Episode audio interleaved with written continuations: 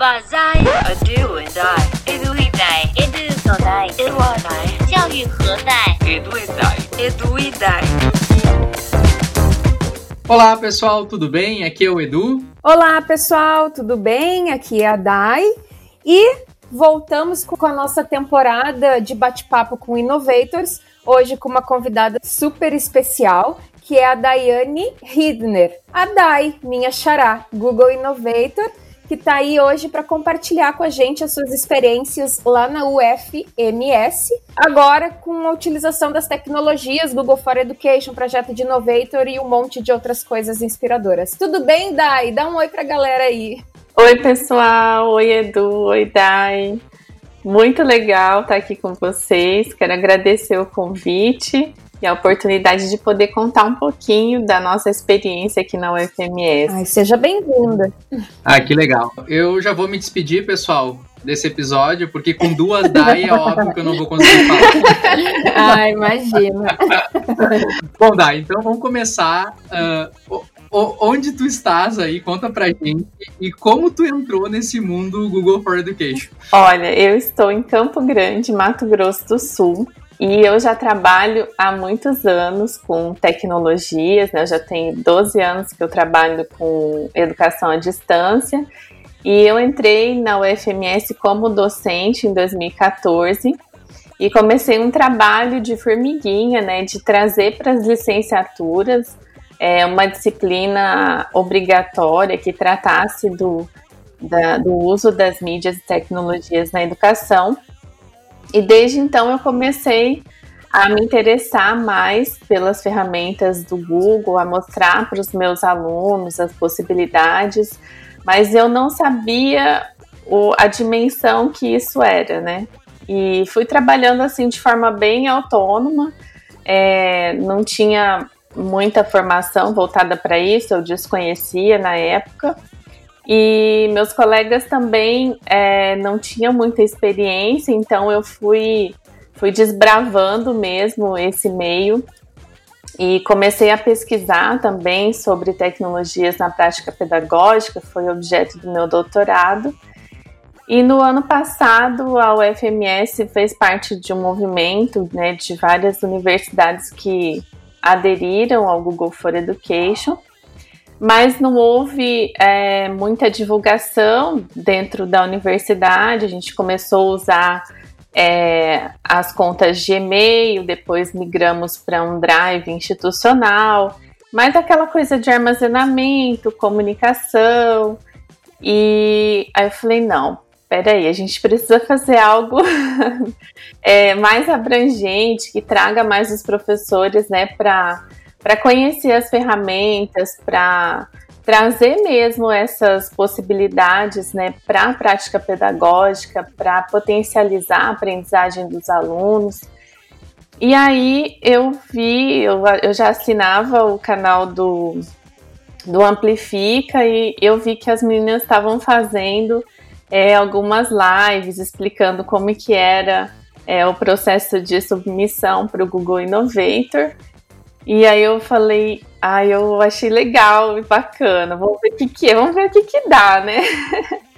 e aí fiz as certificações, eu ainda não tinha, fiz rapidão a certificação do nível 1 e do nível 2 é, para poder participar e fiz minha inscrição para o Google Innovator achando que não ia dar em nada, né? E hoje estou aqui. E aí foi tudo muito intenso, assim, a, a participação lá, e a minha participação trouxe, de certa forma, para a universidade também e para a formação dos nossos professores aqui, é, outras oportunidades, né?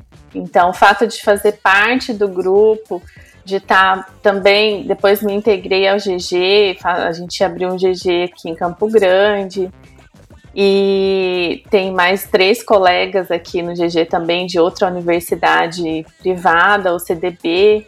E fazer parte desse grupo é importante para que a gente consiga avançar né, no uso das ferramentas e perceber que não é só sobre tecnologia, né? É muito mais do que isso. Então, a gente começou a, a fazer as formações aqui no ano passado mesmo. E aí veio o Covid, né? que mudou totalmente a rotina da universidade.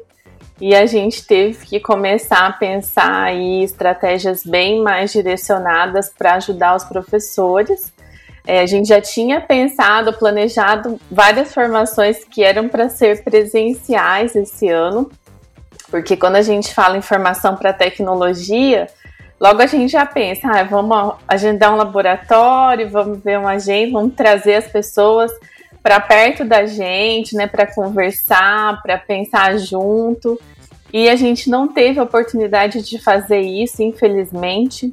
Por isso que a gente chamou de ensino remoto emergencial, porque na sexta-feira a gente estava na universidade, na segunda a gente não podia mais ir para a universidade.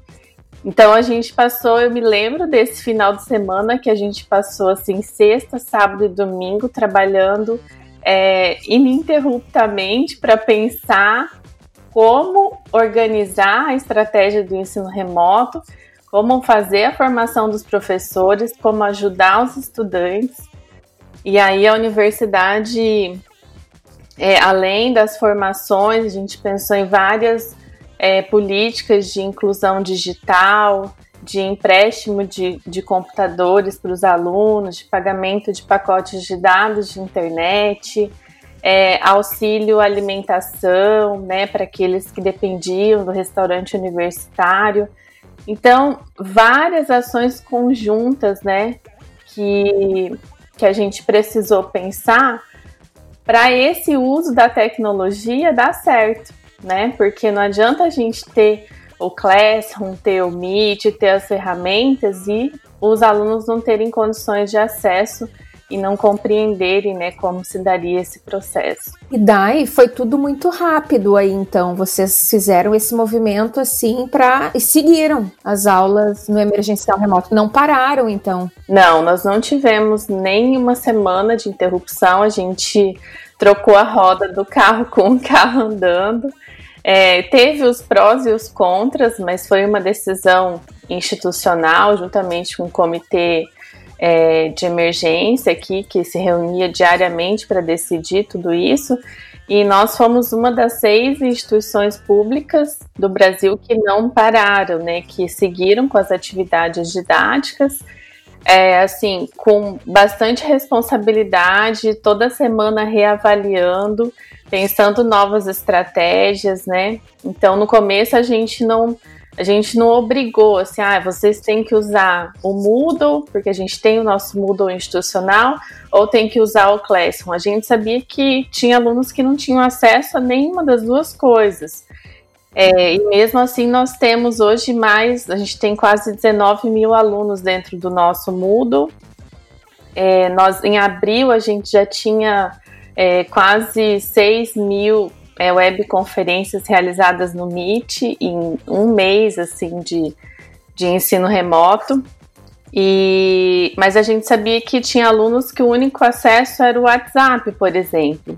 Então, os professores usaram bastante o Google Formulários para pensar nas avaliações, mandando pelo WhatsApp para que os alunos conseguissem fazer as atividades também usando o celular. E agora a gente está num período assim que passou aquela tempestade, que os alunos que, que estão em vulnerabilidade já têm algum acesso. Claro que tem algumas questões que ainda precisam ser atendidas, como os nossos alunos da educação do campo, né, alunos que moram no campo, que não têm internet, mas tem um projeto do governo federal para levar fibra óptica também para as residências desses estudantes. Então, várias ações estão sendo feitas para que realmente ninguém fique para trás, né? E, e, toda semana, todo mês, isso é, foi reavaliado, está sendo reavaliado. E agora a gente está num, num momento de pensar as estratégias aí para o segundo semestre. E agora, tu até comentaste ali, e eu queria saber a tua opinião sobre isso. É, vocês é, têm Google for Education e tem também o Moodle. Uh, tu acha que o fato de ter várias plataformas dentro da mesma instituição, isso é bom, isso é ruim, isso confunde o uso? Isso faz com que, na verdade, ninguém use nada, ou faça que um tenha uma preferência de um. Qual, qual é a tua visão disso aí? Como é que é o, o mundo de vocês aí? Boa pergunta, Edu. Aqui também é, se divide um pouco opiniões entre estudantes e professores com relação a isso. É, a maioria dos estudantes prefere o uso do Classroom por conta que o aplicativo do Classroom é mais tem mais usabilidade, ele é mais leve, é, e, e, tem os que preferem o Moodle, né? A gente já usa o Moodle há muitos anos, o Classroom começou a ser implementado é, no final do ano passado, início desse ano, os professores estão se acostumando ainda, mas é, a nossa formação do Google Classroom foi a que mais bombou, né? Que os professores é, queriam muito aprender e aqui a gente convive bem com as duas, né? E eu acho que dar essa opção para o professor é importante porque ele vai escolher aquela ferramenta que ele tem é, mais habilidade de trabalho, mais experiência, que ele se sente mais confortável, né? E isso não vai é, impedir, não vai ser um empecilho, né? Se a gente obrigar, por exemplo, o uso do Classroom e tem um professor que já está há muitos anos com o ambiente Moodle que ele vai aprimorando e vai trazendo para os outros semestres, né? É, ele vai se sentir prejudicado. Então a gente deixa sempre as duas opções e tem professores que usam os dois, usam o Moodle, usam o Classroom. E eu acho bacana que é, os professores têm perguntado para os alunos, né, o que, que eles preferem. E tem também eu, por exemplo, larguei o Moodle estou migrando para o Classroom aos poucos, né? Trazendo, é, justamente ouvindo os alunos, porque para eles é mais fácil, principalmente para quem não tem o um computador, né? para conseguir fazer as atividades pelo celular. É um bom momento também para que instituições que têm duas plataformas, né, de repente repensar, né? Porque quem está usando só o Moodle tem a facilidade de ir replicando as turmas. Quem está usando só o Classroom está replicando turmas. Então, às vezes migrar de uma plataforma para outra faz tu repensar aquela disciplina, né? Faz tu reconstruir aquele material. Então, eu acho importante assim. E eu também aqui na universidade a gente tem, o, tem uma plataforma própria desenvolvida pela universidade, mas também tem o, tem o Classroom. E eu vejo que para os alunos às vezes é muito confuso essa migração de uma coisa para outra outra, assim, porque, ah, o fulano dá aula em tal plataforma, o ciclano dá aula em tal plataforma, e o aluno acaba se perdendo, e, e ainda mais agora que os alunos estão, principalmente na universidade, né, que vão voltar agora sem o contato Uh, pessoal, né, para quem era aluno do presencial. Então, ah, o professor vai dar aula onde? Vai dar aula no Classroom, vai dar aula na plataforma, vai dar aula no Moodle, vai... então se tu não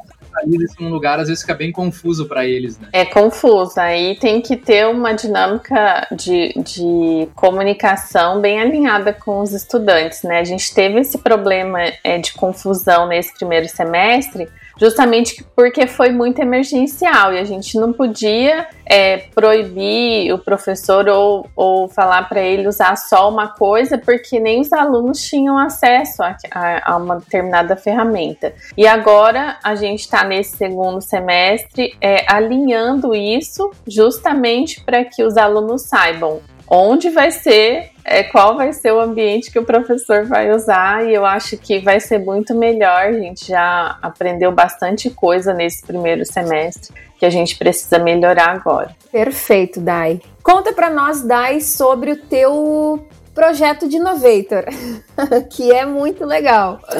Olha, meu projeto tá muito bacana. A gente conseguiu um super apoio institucional. Então eu cadastrei ele como um projeto de extensão aqui dentro da universidade. É, e a SEAD, que é a Secretaria Especial de Educação à Distância, abraçou o projeto também.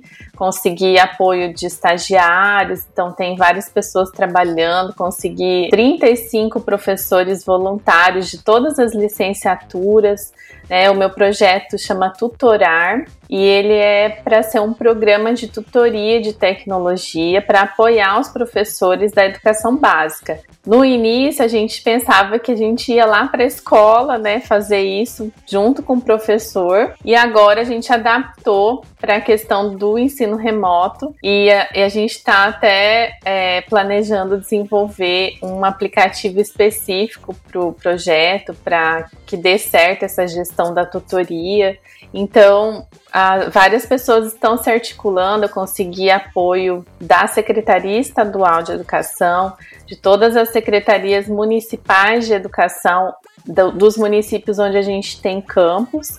Então, são 10 municípios e todas as escolas do estado que poderão ser atendidas por esse projeto. E a gente está numa fase agora que é de, de diagnóstico da formação inicial, de quais são as necessidades de formação desses professores para que a gente possa pensar estratégias é, que atendam realmente ao que eles estão precisando nesse momento. E aí a gente vai usar né, todas as ferramentas do Google, é, já que tanto a, a, rede estadual como as redes municipais estão aderindo ao Google for Education e a gente vai entrar aí como um apoio bem importante para ajudar os professores agora nesse segundo semestre. Então, estou super empolgada com o projeto, tá dando super certo e tem muito trabalho pela frente. Sim, e vai ser. Como que vai ser esse trabalho, Dai? Vai ser um trabalho de formação de professores, de mentorias? Como que vai acontecer essa ajuda, assim, desses, desses professores que estão na ponta? É uma é um apoio nesse momento de ensino remoto que a gente deve continuar aí ainda por um tempo, né? É nessa linha, né? Isso. Então, a gente tem as nossas formações é, para os professores da universidade, que a gente fez várias formações sobre as ferramentas, todas foram abertas, transmitidas no YouTube, muitos professores da rede participaram também. É, eu participei também de formações específicas da Secretaria Estadual. E o trabalho do, no projeto vai acontecer da seguinte forma: a gente vai envolver os nossos estudantes das licenciaturas para que eles cadastrem seus horários disponíveis dentro do semestre. E a gente vai ter um, um um calendário, a gente vai ter um site onde o professor, seja em qualquer lugar que ele esteja do Mato Grosso do Sul, ele vai lá e vai agendar um horário com o nosso tutor. E eles vão se encontrar pelo Meet ou pelo WhatsApp, enfim, a plataforma que eles quiserem se encontrar. Esse nosso estudante, que já vai receber uma formação nossa aqui antes de exercer a tutoria, ele vai ajudar o professor no que o professor precisa naquele momento. Então, se aquele dia o professor quer aprender sobre Google Documentos, ele vai conversar sobre Google Documentos ou outra ferramenta que ele precisa. Então, as ajudas vão ser bem pontuais, né? A gente não vai falar, ah, professor, hoje vai ter aula do Google Classroom, mas se o professor já sabe usar o Google Classroom, ele quer aprender outra coisa. Então a gente não vai generalizar as formações. A, a ideia é fazer um atendimento bem personalizado para aqueles professores que querem pedir ajuda, que querem aprender, que querem melhorar o trabalho que eles estão fazendo. A partir realmente da necessidade deles, né? Muito legal. Exatamente. A gente acha isso bem importante é, porque o que a gente tem visto é assim, uma obrigatoriedade de uma formação que talvez não é aquilo que o professor está precisando. Então a gente vai criar uma rede de colaboração, né? Tanto os estudantes, é, os estudantes nossos são voluntários, a gente tem 49 cursos de licenciatura na UFMS, então a gente vai poder atender todas as áreas do conhecimento e os estudantes vão ter é, um certificado que conta para as atividades complementares, então para o estudante também é legal e ele vai poder atender o horário que ele quiser, que ele tiver disponível. Então a gente acha que vai dar super certo esse trabalho, espero. É muito legal, porque para o aluno isso é o desenvolvimento de uma nova habilidade, que em princípio não estava prevista em, em diretrizes, em, em, em, PPCs, né, Dai? Aqui na faculdade que eu trabalho, nesse semestre a gente também teve uma experiência um pouco parecida, que foram com as nossas alunas que estavam em estágio na pedagogia, né? Que de repente tudo parou, pararam os estágios e os presenciais, né? E aí a gente tinha, assim, inclusive alunas formandas já, né? E aí a gente conseguiu fazer um trabalho bem bacana com uma escola para receber essas alunas e também fazer esse estágio remoto. Depois o MEC liberou isso, né? Então, o relato dessas alunas é de que, no final, né, foi de que, nossa, a gente desenvolveu, assim, uma competência que, que a gente não pensava nisso quando um mês atrás, dois semestre passado, por exemplo, né? E hoje elas se sentem assim preparadas para ir para esse front de trabalhar com tanto com professores, com formação de professores, como também com os alunos nas escolas, né?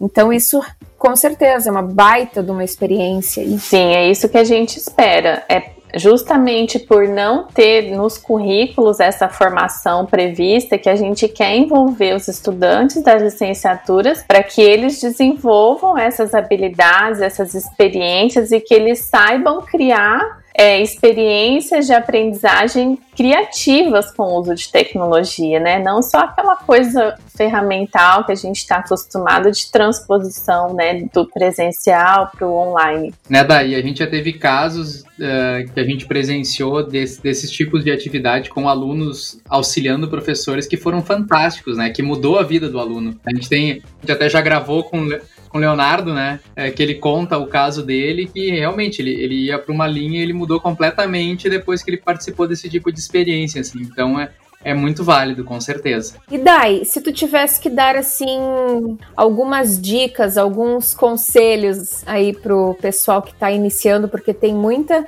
universidade que agora vai iniciar os seus trabalhos nesse movimento aí remoto, né? E vocês como tu disseste ali, foram uma das seis universidades que não pararam e que tocaram todo esse trabalho aí, assim, de uma forma bem bacana. Que tipo, que, o que, que caminhos você sugere para esse trabalho dar certo? Legal, boa pergunta, Dai. Eu acho que, assim, primeiramente é preciso, dentro das universidades, a gente trabalha com normativas, né, com diretrizes, mas essas normativas elas precisam refletir é, o que é possível ser feito dentro da universidade com as condições que tem. Então, acho que as universidades precisam avaliar né, quais são as, as tecnologias, como que é o acesso dos estudantes, as habilidades, as experiências dos professores, para pensar de forma bem colaborativa essas normativas que regem o trabalho das pessoas dentro da universidade. É importantíssimo pensar na formação dos professores, mas é, não se pode esquecer da formação dos estudantes também, porque a gente tem uma ideia que os jovens eles sabem usar a tecnologia, mas quando se trata do uso da tecnologia na aprendizagem, é, os jovens ainda têm dificuldade de compreender esse uso. Então, tem que pensar também na formação dos estudantes, tem que pensar em políticas de acesso, é, de inclusão digital, de acesso à internet, de acesso a dispositivos, é, sejam dispositivos móveis ou computadores. Então, são várias ações né, que a universidade precisa desenvolver para isso dar certo, né? E pensar em parcerias, em repensar a forma como a universidade funciona, né? A gente teve também que repensar os estágios, repensar a extensão, repensar a cultura, repensar o esporte. Então a gente tem várias opções aqui na universidade. Uma coisa muito legal que a gente fez, que eu acho que serve de modelo é, para outras instituições, é um programa de extensão é, é, ações de extensão voltadas especificamente para o enfrentamento à Covid-19. Então, nós temos hoje mais de 25 projetos específicos e tem um que eu faço parte também, que é o Fica em Casa com a FAED, que é o da Faculdade de Educação, que a gente criou um site super bacana, temos um perfil também no Instagram que é específico para apoiar os professores, as famílias, os estudantes, e tem de tudo lá, né? Desde formação até é, formação de professores, até é, brincadeiras com as crianças para fazer em casa.